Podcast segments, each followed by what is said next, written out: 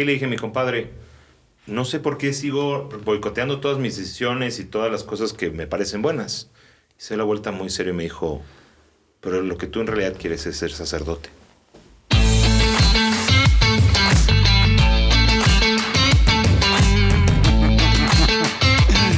Hola, ¿qué tal?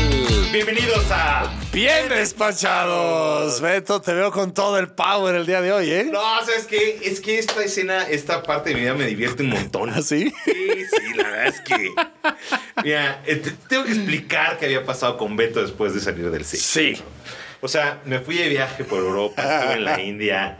En Nepal me compré una gorrita de colores, como una boinita, porque me empecé a dejar el pelo largo.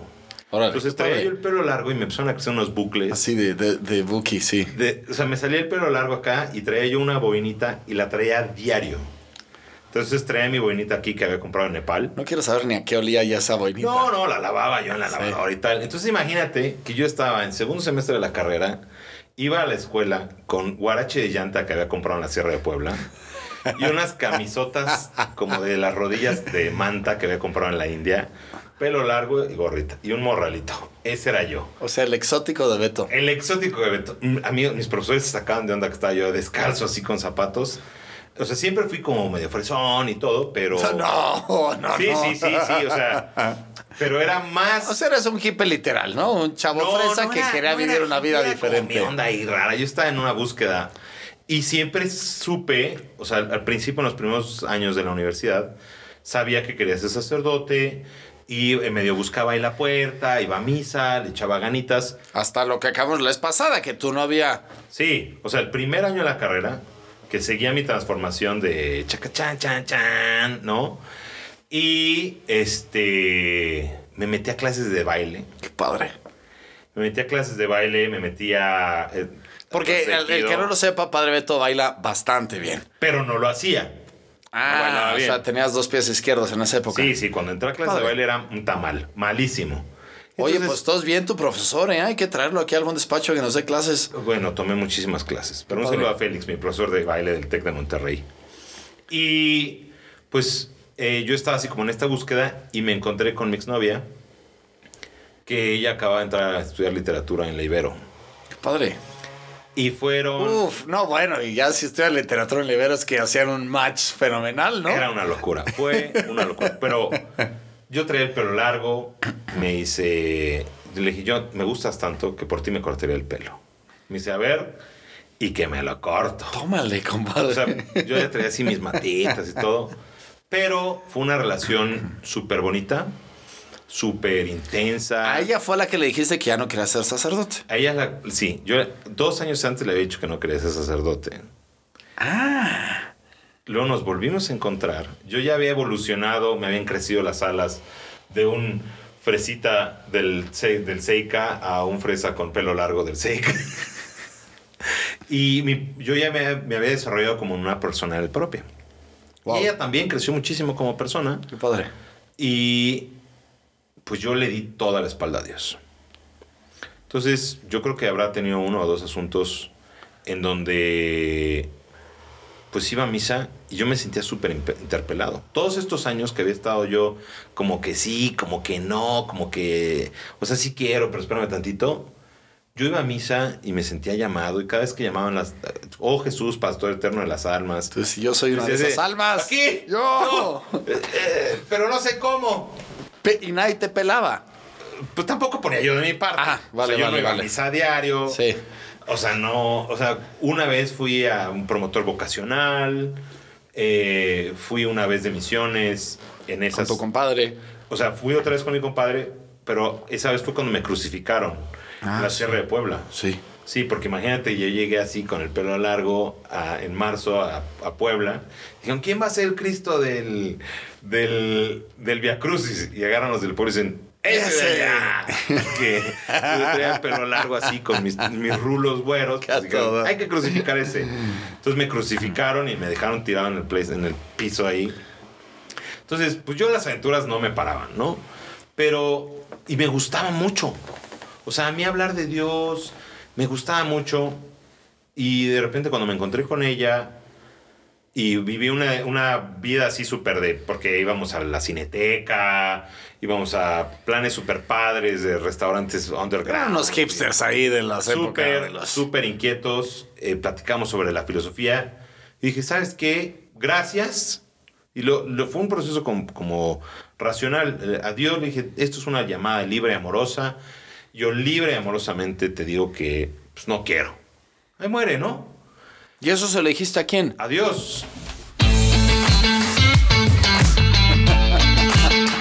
Sí, sí, sí. O sea,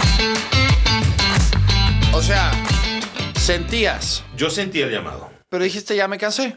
No, no, no, ni ya me dijiste a cansé, volar. ya- ya- ya Yo la con Dios bien. ya no quiero Ya la nada. pensé bien. No, no, no fue así. Entonces, primero dije, gracias por invitarme a ser sacerdote. La verdad es que pues sí suena padre. Pero mira, Mira, no, la verdad es que no va a funcionar porque yo, yo, pues yo estos nomás no me entienden y yo voy como por otro lado. o sea, no soy profeta ni hijo de profeta. No soy profeta, a mí ni no, hijo de gracias. profetas. Yo no, no, Chao, chao, chao. búscate otro que, que Entonces, vele a dar lata al varito, le dijiste. Iba, iba a misa y de repente dije, ¿sabes qué? A ver, si así nos vamos a llevar, o sea, si tú no respetas, que te estoy diciendo que no, gracias, y me haces sentir así cada vez que vengo a misa, pues está fácil, Dejo de venir. dejo de venir. Ah, cabrón. Entonces yo dejé de ir a misa. Así. Sí, sí, o sea, yo cuando estaba, en- cuando entré a tercer semestre de la carrera, ni Dios, ni retiro, ni nada. O sea, se acabó. Yo ya no hablaba de eso. Con nadie. Wow. O sea, yo ya no iba a misa, me volví como todo mundo. O sea, y pues los ambientes que fomentaba eran pues mucho eso, ¿no?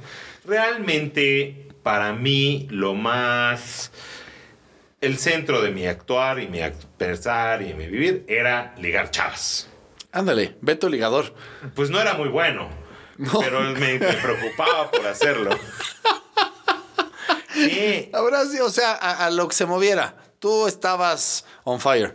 O sea, más o menos, hubo etapas. ¿Alguna, alguna experiencia exótica así que has tenido? Así que dices, Pues mira, no manches. O sea, varias veces me batearon y todo, ¿no? Bueno, es que a todos nos batean, o sea, Mucho, el mucho. rating de bateo del ser Pero- varón es muy bajo. O sea, a ver, el, el ciclo natural fue así. O sea, yo me alejé de Dios por, por, por estar con esa chava eh, y de repente, pues me rompió el corazón. Así mal, ¿no? Entonces, O sea, ella te rompió el corazón.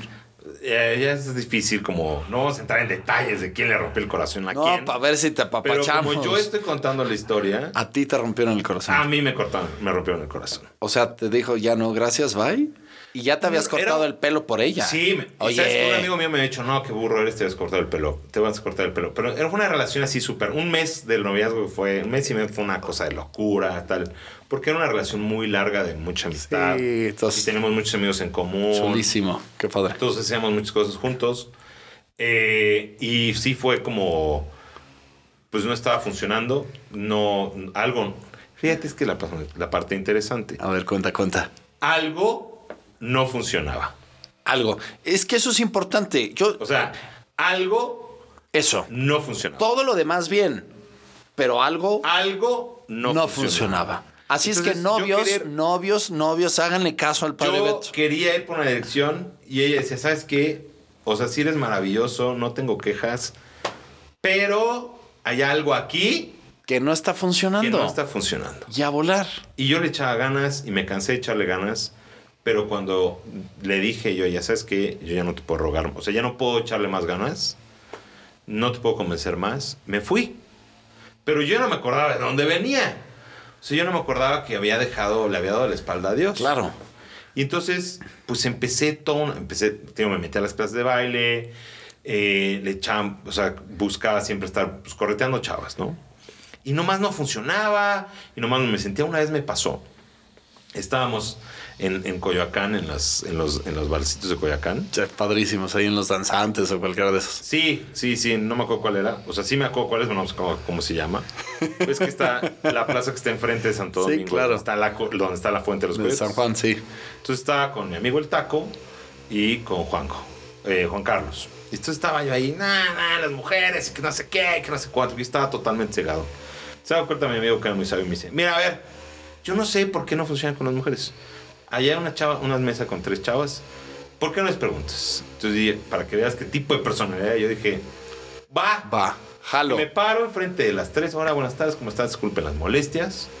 Este, quisiera, todos discutiendo mis amigos y yo, quisiera saber por qué no saldrían conmigo. O sea, porque ya estoy partiendo del supuesto que... Pero esa es está buena, ¿no? Porque no decir, oye, quiero salir con ustedes. No, no, no. No, a ver, o sea- ¿por qué no? O sea, ayúdenos a discutir una discusión, a resolver un problema. ¿Por qué no saldrían conmigo? Esa me la aplicaron un día veniendo de regreso a la primaria en el, en Ajá. el micro a mi casa. Luego se las contaré. Pero a ver, sigue. ¿Cómo? Bueno, ¿por qué no saldrían conmigo? Entonces me dice una, no, pues porque te ves muy chiquito. Y la otra, porque tengo novio. Y la tercera se da la vuelta y dice, pues yo sí, ¿por qué no? Ah, Y yo me quedé así. "Ah". Entonces me fui al me regresé y dice que sí. Y mis cuates, pues, pues órale. No, pues vas. O sea, fui, estoy con esta chava, o sea, hola, ¿cómo mi teléfono y tal. Y luego en ese mismo bar, otro día, con, también con mi amigo el taco, igual haciendo el mismo juego, me ligué unas, unas gringas. ándale, tú eres internacional. Sí, te- tengo más, más éxito con las extranjeras. Pero eso, pues empezó a, a darme cuenta de una cosa, ¿no? Que era, pues que el problema estaba en mí. Y siempre había estos como momentos y lapsos de, pues de recaída o no. Entonces, eh, pues yo, yo quería, estaba en inicio con que quería ir para esa dirección. ¿no? Y, y dije, a mí me da igual, yo ya no vuelvo a regresar. Me, me empecé a dar cuenta de eso. Me acuerdo que platicando con, con Franco, mi mejor amigo, eh, le digo, oye, ¿sabes qué? Es que tengo esta bronca porque... Porque yo creo que yo boicoteo todas mis relaciones. O sea, no sé por qué, pero yo solito, pues acabo con esto. Yo soy el que destruye todo esto. Y me dice, pues sí, porque lo que tú quieres es sacerdote.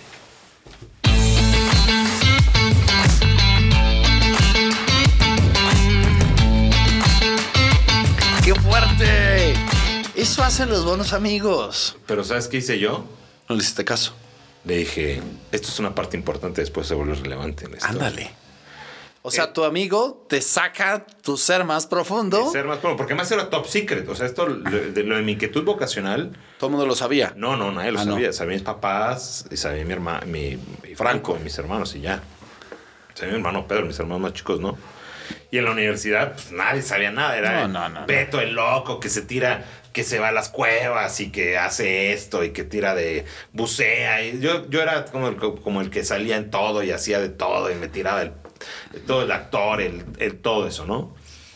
Entonces le me doy la vuelta y le digo, te voy a pedir un favor. Con toda la seriedad del mundo. Esto nunca en la vida me lo vuelvas a decir. Digo, ¿está bien? Si no quieres hablar del tema. Entonces lo enterré más. O sea, ahora sí era más necio de, ah, pues ahora menos lo hago. Claro, pero eso tiene una bronca, ¿no? Porque mientras más entierras algo. Sale por otros lados. cuéntanos, cuéntanos, ¿qué más pasó? Pues yo empecé a trabajar, ahora sí ya no era como que ya dame, déjame paz, sino en plan, ahora no, por ahí no voy y ni y no. Entonces yo le decía a la gente, yo era el peor tipo de cristiano que hay en el mundo. O sea, porque más, yo estaba convencidísimo del, del- camino de Jesús, estaba convencidísimo del valor de la moral cristiana, estaba y tenía fundamentos y cuando la gente me preguntaba me encantaba, se me inflamaba el corazón. Cuando hablan de los de, los que de los peregrinos de Maús, que se les inflamaba el corazón de hablar Cristo, yo no lo podía negar, pero de- libre y delibera- deliberadamente no lo hacía.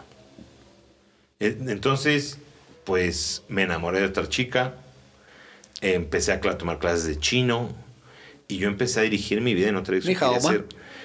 Xie. Eh, wo ting putong. Oh. Y, y empecé a dirigirme, empecé a, a- a reflexionar profundamente qué iba a hacer yo de mi vida, pero no iba a ser en esa dirección. ¿Y tenías otra dirección clara o era pura neblina en el resto del mundo? Pues yo quería subirme al tren de todo mundo. O sea, realmente, a ver, son varias cosas. Yo batallaba mucho en la escuela, entonces mi día a día no era sentarme a reflexionar sobre las cosas. También mucho de mi día a día era pues sacar las broncas de la materia y sacar las cosas de, de la fiesta. El frenesí cotidiano que no te deja ponerte a pensar en nada. Y si no te das el tiempo, es muy fácil quedar adormecido. Claro, no, no. Si no te das el tiempo de, de reflexionarlo, si no te das el tiempo de escuchar, si no te das el tiempo de orar, Absolutamente. es, es medianamente posible cegar, o sea, se- sellar o dejar de escuchar a Dios. Entonces, yo creo en el valor, o sea, el valor fundamental de la oración, pero se me olvidaba a ratos y a ratos, o sea, de vez en cuando se me olvidaba. Me acuerdo una vez que fui a un concierto, o sea, me, me peleé con una, con una chava y me quedé sin, sin plan en un día a las como las 6 de la tarde y estaban mis papás y se iban a un concierto de Juan Manuel Serrat. Y me dicen, ah, pues vente, vamos, va a ir tu abuelita. Entonces dije, pues no tengo nada que hacer, voy a un concierto de Juan Manuel Serrat con mi abuelita. Fuimos al concierto de Juan Manuel y mi abuelita eh, se iba a agarrar su... tenía como 80 años. Y dice, yo manejo mi casa. Y mi papá le dice, "Estás, pero, no, o sea, no va a Ni pasar". hablar. En el mejor de los planes dije, ay, pues yo me voy a dormir a casa de mi abuelita. Y, Y ya, mañana lo que sea. Sí, y entonces, ya sabes, ¿no? Íbamos caminando de regreso a mi abuelita. Y mi abuelita, ¿y qué me cuentas? Y yo, Y tú, vete, vete, quiero ser sacerdote, por eso esta chava no me funciona, y no, la, la, la, la, la. O sea, hasta las 2 de la mañana platicando con mi abuelita, María Elena, sobre, sobre esta vocación. en esa época. En esa época. Entonces, de repente... Cuando tú querías sepultarlo lo más posible, de repente había y llega la abuelita, jala la fibra. Como, como hilo de media.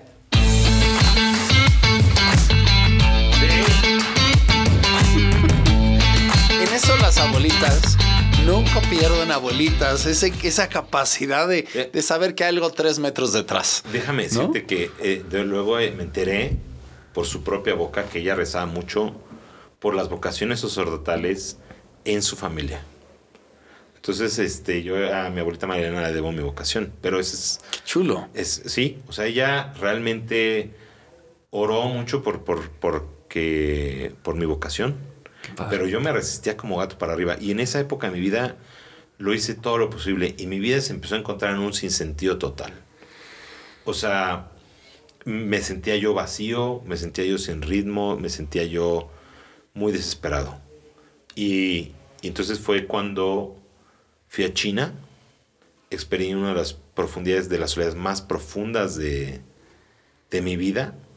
O sea, porque empecé a, a vislumbrar otro programa, otro, otro proyecto, pues des- normal, ¿no? De ser rico y de viajar y, y lo, lo normal. Me- o sea, yo empecé a luchar en esa dirección. Entrar a trabajar a Procter, todo el mundo quería trabajar en Procter. Sí. Era como lo que estaba de moda Sí, en ese sí. momento. Y yo quería hacer eso. Y queremos pues, hacer una empresa. Y, y siempre estaba atrás de mí esa, ese llamado. Y me esforzaba por, por ocultarlo, por, por esconderlo. Pero, pero al final de, de mi carrera ya no fue posible eh, ocultarlo más.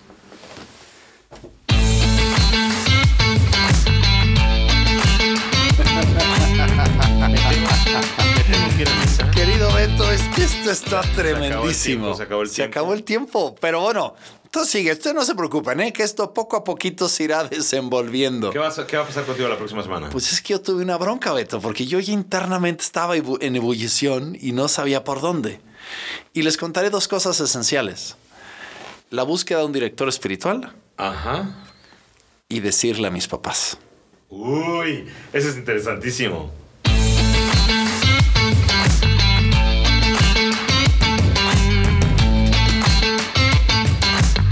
Que estas historias los inspiren para que encuentren y fortalezcan su propia vocación y que Dios Padre, Hijo y Espíritu Santo los haga fecundos en su vida. Amén. Dios los bendiga.